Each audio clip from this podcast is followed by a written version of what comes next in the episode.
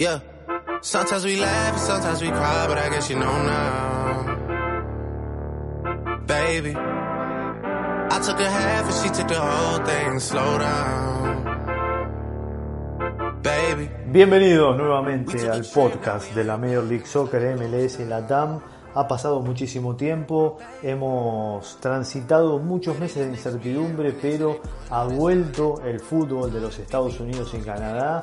Se ha desarrollado el torneo especial MLS Back en Orlando, hemos estado ahí. Ahora sí, vuelve, se reinicia la temporada regular, por lo cual estaremos siguiendo de cerca lo que suceda con la temporada.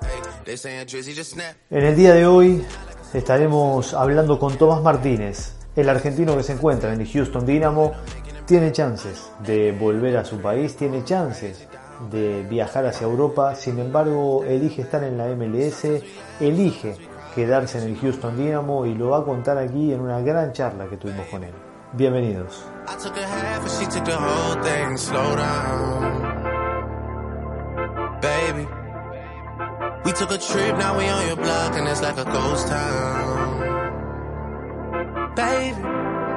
Bueno, ahora sí, Tomás. Bueno, contame primero cómo fue esa experiencia de, jugar en la burbuja eh, de Orlando. Tuve la oportunidad de estar en algunos partidos, pero bueno, ustedes estuvieron desde adentro, vieron lo que fue, bueno, jugar en este tipo de, clima, de momento que estamos pasando y, que bueno, al fin y al cabo fue un, un torneo atípico, ¿no? Sí, bueno, la verdad que estuvo muy bien hecho porque si no se daban esas circunstancias no, no podríamos haber jugado ya que, estaba la pandemia y era un poco difícil, para un montón de ligas fue bastante difícil y bueno, obviamente para acá, para Estados Unidos iba, iba a ser muy difícil si no hacíamos ese torneo en Orlando poder jugar porque las distancias también son muy largas y cada ciudad y estado tienen diferentes reglas y, y como estaba la pandemia la verdad que se organizó muy bien el torneo y, y lo bueno es que pudimos seguir compitiendo. ¿Cómo, cómo lo viviste vos? Eh, ¿Te quedaste aquí en Estados Unidos? ¿Estuviste en Houston? Eh, digamos, ¿estabas con la familia? ¿Estabas solo? Porque fue, bueno, para todos una situación muy particular. Es una situación muy particular. Sí, obviamente, bueno, yo estoy acá con mi mujer y con mi perrita, eh, pero sí, es muy particular, pero lo pasamos tranquilo, la verdad, que en casa, mm. mirando algunas series. también está bueno también estar un tiempo relajado en casa, que después cuando cuando empieza el torneo y sobre todo acá en Estados Unidos que, que es muy largo y tenemos que viajar mucho, no podemos estar eh, tanto tiempo libre y entre comillas eh, tranquilos en casa y, bueno, lo disfrutamos y, estuvimos acá, si bien no se podía salir mucho y obviamente hay preocupación por, por el tema de, de que obviamente si te llegas a, contagiar y ese tipo de cosas, eh, también está bueno estar un poco en casa y estar tranquilo y, hacer las cosas que, capaz durante el año no podemos hacer. Eh, el hecho de estar viviéndolo acá, me imagino, yo estoy en Orlando en este caso, eh, y seguramente cuando te llegaba la información de Argentina, familiares, amigos, y te dicen cómo está Estados Unidos, eh? y por ahí uno que está en acá en Estados Unidos, o en qué ciudad depende, eh, se guiaba mucho por lo que pasaba en Nueva York, que estaban los picos de, contagios, eh, y, quizá, viste, te preguntan cómo te pasó a vos, me pasó a mí, mirá, acá no lo veo tan fuerte, digamos, por lo menos no sé si te pasó lo mismo, viste, decir. No, por, lo menos en Houston no se notó tanto, la verdad. Eh, creo que de cuarentena a cuarentena tuvimos dos o tres semanas nada más, que era obligatoria. Después, lo demás, ya podíamos salir y y ir a hacer cosas o ir al parque o lo que sea con, con el barbijo o con la máscara de, para la cara ya lo, ya lo podías hacer. Entonces para mí yo ni no lo sentí tan así pero bueno en Argentina creo que están haciendo cuarentena y sobre todo la gente que vive como es cuarentena obligatoria y ni siquiera te podían a veces pasear al perro o la gente que vive en departamento chico y que está solo tal vez es un poco maduro pero acá al poder salir, eh, obviamente no te ibas a ver con otras personas, pero al poder salir, caminar, eh, ir al supermercado, ese tipo de cosas, mm. no se notó tanto como una cuarentena como, como se vivió en Argentina. Entonces, mm. eh, es mucho más, fue mucho más relajado, también es mucho más grande, mm.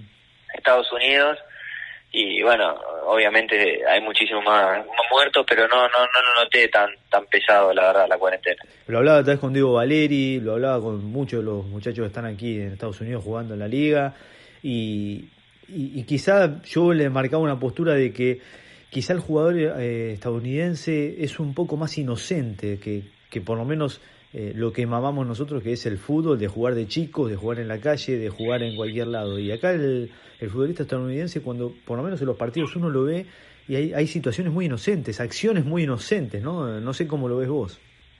Sí, bueno, es también dependiendo de cada, de cada jugador, pero sí tienen una tendencia más a...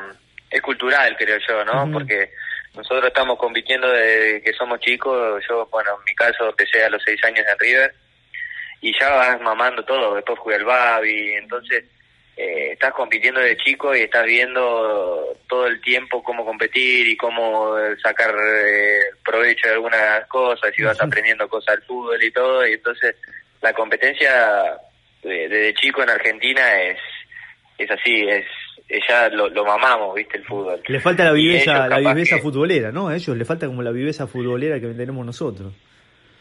Sí, no sé si la viveza, es que también yo creo que las bases y lo más importante desde chico y obviamente no es lo mismo ir a jugar un partido en, en el baby fútbol que tanto gritando, los padres lo viven con mucha eh, emoción y todo ese tipo de, cosas que vamos amando de chico y un chico que capaz que nace acá y que los padres eh, tienen la casa y pueden estar tranquilos y tienen tres o cuatro habitaciones y, y, después no saben, o sea, realmente ellos no, no tienen como primer opción ser jugadores de fútbol como nos pasa a nosotros, capaz que en Argentina o en Sudamérica casi todos quieren ser jugadores de fútbol para poder eh, tener una oportunidad tal vez afuera como nos pasa a nosotros o, o poder vivir de eso sino más bien hay muchos jugadores que acá en Estados Unidos tuve compañeros que siguen estudiando mm. y cuando terminan de pagarse el estudio jugando al fútbol, o sea, con lo que van pagando al fútbol, se, se retiran capaz a los 17, 18 años y son contadores o agentes inmobiliarios o lo que sea. Entonces, en ese sentido no lo viven tanto como nosotros porque capaz que tienen un montón más de oportunidades mm. eh, y no lo viven tan así y no lo viven como una vida, vida o muerte, que tal vez como lo vivimos más nosotros en Sudamérica. Mm. Eh, eh, en cuanto al Houston Dynamo, eh, el equipo, eh, cuando llegaste, bueno, obviamente no, no vamos a hablar de las comodidades, de, de, los traslados, de lo que se vive, quizá similar algo a lo que viviste en River, porque, digamos, River de primer nivel, River es a nivel europeo, caso River, Boca, son de, primer nivel y quizá estabas más o menos en esa tónica en cuanto a, a, la comodidad para el jugador, ¿no? Em, pero ¿cómo, cómo, ¿cómo fue el impacto al llegar? ¿Qué viste de distinto en cuanto a tus pasos eh, por Europa, cuando estuviste en Argentina, después cuando volviste a Defensa y Justicia y demás?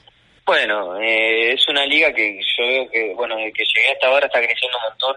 Mm. Eh, bueno, siempre de la estructura me pareció muy buena y obviamente tienen toda la estructura que es acá en Estados Unidos que se manejan de ese modo y en todos los deportes me parece que tienen una estructura bien armada y en la cultura ya cuando se, se ponen algo en la cabeza y lo hacen eh, tienen que viste demasiadas leyes y mm. demasiadas cosas estructurales entonces en ese sentido está todo muy ordenado eh, eh, pero bueno obviamente ahora desde que yo llegué acá en 2017 a mitad de 2017 hasta ahora creo que han traído muchos jugadores jóvenes que están viniendo eh, muchos jugadores que capaz como el Piti Martínez o Barco, antes iban a Europa, ahora están viniendo para acá, entonces creo que están haciendo, expandiendo bastante la liga y cada vez se hace más competitiva, veo yo.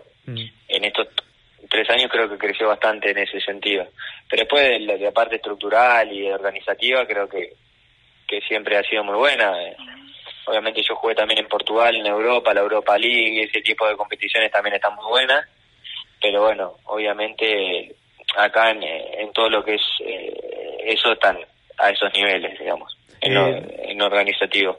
Te, a ver, es, es la gran pregunta que siempre te ya te deben haber hecho, que es, ¿extrañas el fútbol argentino eh, en, algunos aspectos? Sí, sí, sí. Lo que más extraño del fútbol argentino es la cancha. Digamos, salir a jugar y, eh, que sentir la gente y tener la gente ahí cerca y bombos y todo ese tipo de cosas eh, bueno, más que nada en la cancha de River o cuando ibas a canchas como la de, no sé, San Lorenzo, la Racing, la de Boca, todo ese tipo de canchas, eh, en todas igual se siente, la verdad. Mm. Ya se siente el pálpito de jugar en una cancha con, con gente y que cante y que, y que te van transmitiendo esa pasión, digamos. Eso es capaz que es lo que más extraño de, de, jugar en Argentina. ¿Y, ¿Y qué no extrañas? Si se puede decir, ¿no? como quieras, pero ¿qué no? Sí, bueno, lo que hablábamos antes, el tema organizativo, que por ejemplo acá apenas, con muchísimos casos más que en Argentina, eh, tuvimos, empezamos a entrenar como dos o tres meses antes, ya mm. tuvimos un torneo y en Argentina recién la semana semana empezó a entrenar, mm. que tal vez en Argentina eh, no está la organización que capaz que juegas un partido y cambian un árbitro, y acá como ya antes que empiece el torneo ya sabes todos los partidos que vas a jugar durante el año, cuántos partidos vas a viajar y eh, hasta el hotel te Entonces, eso creo que la parte de organización creo que es muy importante y bueno, obviamente eh, la parte económica hoy con el dólar que se ha ido demasiado, mm. tal vez eso es, es una parte que siempre cuando me dicen de volver a Argentina a un club lo, lo he pensado veces, obviamente. Claro, sí, totalmente, sin duda, sin duda, ahora más que nunca. Eh, ¿Te enganchaste con algún deporte, no sé, con la NBA, sabiendo, por ejemplo, bueno, eh, James Harden de, los Houston Rockets? Sí, sí, sí. Eh, sí, sí, me gusta, me gusta mucho siempre, bueno, ahora están allá en Orlando, ¿no? Pero siempre que, que jugaban acá, los años anteriores los, los íbamos a ver cada vez que podíamos, en los playoffs y todo, y mm. sí, me gusta, me gusta la NBA. Me gustaba cuando jugaba Ginobili en los Spurs, Mm. Eh, eh, pero bueno, ahora como estoy acá, bueno, Westbrook vino ahora este año, el año pasado estaba Chris Paul, sí, me gusta, me gusta. Ah, estás al tanto, estás al tanto, veo, veo que estás informado, digamos. Sí, sí, me gusta, me gusta la NBA, la verdad que me gusta. Ahora, a veces me veo, no me veo todos los partidos, pero siempre que lo engancho, ahora si llegan a seguir pasando, los, veo, los veo. Ah, ah ahora estas etapas, viste que recién arrancan los playoffs, no, no me lo miro, tampoco soy un fanático, pero sí entiendo y, y me gusta, me gusta. Eh, lo, veo, lo veo, cada vez que puedo lo veo. Eh, bueno, eh, el hecho de también de los accionistas que tiene, ¿no? En este caso de James Harden, siendo accionista del equipo. Eh, y, también mostrando ¿no? el apoyo al equipo. Bueno, eso se da mucho en la ciudad, ¿no? de, que los equipos de la ciudad se, se apoyan mutuamente. Eh, el caso del Dynamo con los Houston Rockets. Eh, bueno, acá ha pasado en el Orlando Magic, apoya mucho también al Orlando City. Una, una comunión se da entre ciudades ¿no? que tienen equipos de fútbol, de básquet o de NFL o de, o de béisbol, ¿no? Sí, sí, sí. Sí, bueno, Harden está acá, ahora creo que es accionista del año pasado, eh, pero sí, sí, siempre se nota en, porque lo mismo, casi lo mismo, obviamente no porque se juegan los sábados, pero mucha gente que va a vernos a nosotros también tiene, viste, el cupón para ir a ver a la NBA o al béisbol, entonces se va moviendo, la gente que le gusta el deporte lo va, va tratando de ver eh, viste, cuando nosotros no jugamos acá eh, o juega la NBA en otro lado, no viene a nosotros y así cuando nosotros no estamos acá lo van a ver a, a la NBA, entonces sí, está bueno. Eh. Y nosotros también la, se, se tiene como eso de la ciudad que apoya a todos los deportes, entonces cuando ganaban los Astros hace uno o dos años también eh, la ciudad estaba, viste, estaban contentos y está bueno eso, cuando nosotros ganamos la Copa en 2018 también, entonces sí, estamos todos al tanto, digamos, de todos los deportes. Si bien ellos son más estrellas acá, viste, digamos, sí. en Harden y, no sé, por ejemplo, acá en los Astros está, ¿cómo se llama este? El, Carlos Correa, ¿eh? El venezolano. Eh, bueno, ah, sí, eh, Correa y el otro, eh, eh, no sé cómo. Sí, el venezolano. Eh, se me va el nombre, sí, también. Sí, sí, sí. Sí, que también es uno de los mejores. El, más bajito, el chiquitito. El chiquitito. Sí, sí, sí. Exacto. No, me acuerdo de eso, pero sí, el chiquitito. Eh, pero sí, sí, está bueno porque, bueno, obviamente es una ciudad deportiva, Houston por lo menos. No sé cómo es en otros estados, pero acá se, se vive bastante. José Altuve, el venezolano. José Altuve. Altuve, Altuve, Altuve. Exacto, sí, sí, sí. Eh, ¿Cómo te hubiese gustado estar en la... Bueno, te voy a hacer una pregunta lógica, pero haber estado en Madrid en 2018, digo, con el equipo. Sí, obviamente que sí, me hubiese encantado, pero también creo que Estuve, ya estuve en la, o sea, en, la Sudamericana 2014 jugué algunos partidos, después estuve en el plantel que ganó la Copa Libertadores 2015, entonces, mm. eh, si bien no fui protagonista al 100%, mm. eh, estuve en los planteles ganadores de River, entonces, mm. nada, creo que hay que ver la parte positiva y, y, bueno, obviamente después hablé con los chicos, porque bueno, con muchos tengo relación y estaba muy contento porque habían ganado Boca, me lo crucé también al Piti, que fuimos compañeros ahí en Orlando y nos quedamos de risa, pero no, también yo también necesitaba también poder irme de River para poder tener mi, mis minutos también y poder eh, eh, hacer también mi, mi carrera de, otro lado que no que no sea esa tal vez me apure un poco pero mm. pero nada al final uno va tomando decisiones y, va haciendo su camino. No, no digo, no, no digo que sea un reproche en el sentido de que te sientas algo como un reproche. No, pero obviamente sí, sí, la pregunta sí, obviamente me hubiese gustado haber jugado esa final. Claro, la verdad que sí. Fue una final, es decir, fue un partido histórico. No, no hay con qué darle, seas del equipo que sea, sea de, cualquier equipo. Digo, me parece que fue una final, una final histórica eh, por, todas las circunstancias que se dieron alrededor eh, y porque esos jugadores, al fin y al cabo eh, quedaron en la historia, ¿no? Digo, y, y mucho de la, digamos, todo el ciclo Gallardo que en la historia. Te menciono a, a, Marcelo, ¿cómo, cómo, ¿cómo fue la salida? Digo, ¿él te comunicó? ¿Cómo, cómo fue la salida cuando te fuiste de River? Cuando me fui de River, me comunicó, eh, creo que Francesco, y mi representante, mm. que, que bueno, que obviamente me, me dijeron que tenía que ir a, a sumar minutos porque obviamente era joven pero que bueno, justo habían traído el Piti, estaba Piculici, justo eh, estaba también Tabaré Viudez, que también lo habían mm. traído, y entonces obviamente no iba a tener muchos minutos con todo, con todos los jugadores que había y, que tenía muchísima más experiencia que yo, que tenía 19, 20 años, entonces me comunicaron y bueno, después Gallardo me comunicó también que, que nada, que vaya a hacer mi mis momentos y a, sumar minutos que va a ser importante para, para ese momento de mi carrera. Mm. Y bueno, me, me fui eh, a Tenerife, pero después me volví a los pocos meses porque no estaba no me sentía cómodo allá y volví para Defensa y Justicia, que tuvimos un buen semestre ahí con Holland y con, Ale Coban, con el preparador físico. Y que, bueno, fue la primera vez en la historia de Defensa y Justicia que clasificó a una Copa internacional, que clasificamos a la Sudamericana y nada, lo disfruté mucho, porque éramos muchos jugadores jóvenes que, mm.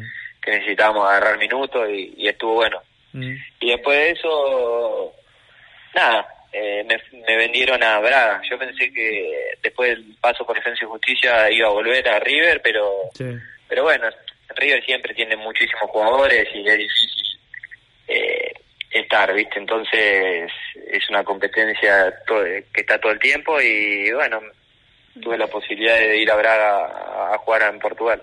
¿Se te quedó algo? ¿Sentís algo? No, por ahí por, por, la, por la decisión de Marcelo, por la decisión de River, de, de no de, no haber regresado, digo, algo de como decir, bueno, eh, yo podría haber estado ahí, ¿no? Digo, ¿por qué no me, no me llamaron? O son decisiones que uno tiene que tomar y esto, esto es profesionalismo. Sí, son decisiones del entrenador que, que seguramente en ese momento tenía otras personas en carpeta, eh, seguramente, pero sí, obviamente la parte individual obviamente me hubiese encantado después de, después de, estar en Defensa y Justicia esos seis meses que volver a River y que me, ir a pelear un puesto, que me tengan en cuenta en el plantel hubiese estado bueno porque había sumado esos minutos, el fútbol argentino creo que había demostrado que podía jugar y que me sentía bien en ese momento, pero son decisiones, justo también se da lo de lo de Braga y en ese momento también estaba lo de Racing, que no sé si muchos se acuerdan que Lolo lo quería Lolo y a mí me iban a dar creo que un el 50% del pase a Racing que me quería. Y, al final no se dio porque Lolo la primer eh, la primera ¿cómo se llama? El médica exacto, sí, le da mal. Sí. le da mal. Entonces ahí se cae el pase, pero yo ya sabía, casi tenían firmado Racing con River un acuerdo para que yo tenga el 50%, digamos, Racing y los derechos federativos. Pero bueno, después se cayó y me terminó yendo a Portugal. Bueno, eh, no hay mal que por bien no venga, porque digo, me parece que eh, para los que muchos decían irse al fútbol de Estados Unidos es perderse y no, no estar en la vidriera, hoy podés decir que eh, la MLS está en una vidriera importante. Digo, si ves a los demás equipos que están alrededor de Houston Dynamo, también digo, apuestan muy fuerte. Hoy se hablan de nombres cada vez más, más importantes para equipos como el Galaxy, como el Inter Miami. Eh, bueno, digamos, no, no, ya hay que dejar de subestimar, me parece, un poquito a, la MLS, ¿no? Sí, eso ni hablar. Aparte, creo que la MLS tiene jugadores, tiene la oportunidad de contratar jugadores de todas partes del mundo, entonces eso te abre un montón de, de competencia y, como vienen más jugadores de todo el mundo. Entonces, eh, yo creo que cuando empiecen a exportar sobre todo más jugadores a Europa y que sea recíproco, mm. eh, ya va a ser una de las mejores ligas del mundo. Obviamente, como no tiene el descenso, la, la MLS, mm, no tiene esa presión los equipos, capaz que le sacan por, poquito de competencia, ¿viste? Esa presión que tienen los equipos de no descender o de los dueños de poner más plata o ese tipo de cosas. Claro. Que eh, capaz que en algún momento si lo llegan a hacer ahí puede llegar a pasar a ser una de las ligas más importantes del mundo. La última, y te agradezco un montón eh, por esta charla. Em, eh, ¿Tenés ganas de, de, cuando pase Houston Dynamo de dejar acá ya eh, poder meter un salto nuevamente a Europa? Eh, ¿Lo pensás o, no? Decís, la verdad que estoy en Houston, estoy bien, estoy disfrutando de fútbol o, te falta algo, digamos. Bueno, uno siempre lo piensa, a ver las oportunidades que si van llegando una, oportunidad para ir a Europa me gustaría ir de vuelta. Mm. Eh, o algún fútbol tiene que ser que, que me atraiga, entonces esa es la posibilidad. Para irme de acá de Estados Unidos tiene que ser algo eh, mejor. Entonces, si no, me quedo acá porque estoy tranquilo, estoy bien, estoy cómodo, la liga va creciendo un montón y, y bueno, si no es acá eh, en Estados Unidos, tiene que ser algo que, que me atraiga, la verdad, como Europa, una la Liga de España, una liga que, que sea bastante competitiva y que me, me atraiga en, el lado competitivo, más que nada, que tiene que ser un pasito más, porque si no, creo que la Liga de Estados Unidos está creciendo un montón y y la verdad para irse acá es difícil. Eh, ah, y al fin y al cabo también digo, el fútbol argentino, no te digo que es un paso atrás, porque sería una locura decir eso, pero eh, eh, uno también pone la balanza, uno es un trabajador económicamente, hoy marca la diferencia estando aquí, y me refiero a que volver al fútbol argentino sería para volver a River. Sí, obviamente, sí, hoy en día para volver al fútbol argentino sería a River o una oferta importante, una oferta importante. O un proyecto importante de algún club que, que sea importante, digamos. Sí, sí, sí. Eh, tiene que ser algo así. Racing que juegue la Copa Libertadores, Independiente, San Lorenzo, pero con, con un proyecto de un entrenador importante. Mm. Como decís vos, para ir a dar un paso atrás es, es mejor quedarse acá, que también es una liga que está buenísima, que, que la verdad está creciendo un montón y cada vez eh, vienen más jugadores y cada vez más difícil también entrar acá a esta liga. Entonces, eh, creo que, que acá estoy cómodo, estoy bien y, y no, no, no, hoy en día no pienso en, en el fútbol argentino. Es, como decir, si viene River mañana, obviamente por el sentido de pertenencia que tengo, algún proyecto así muy importante mm. de algún club eh, con algún entrenador que capaz que, que ya conozca o ese, algún tipo de cosas que tiene que ser así, muy especial, muy puntual pero hoy en día no, no estoy pensando mucho en el fútbol argentino.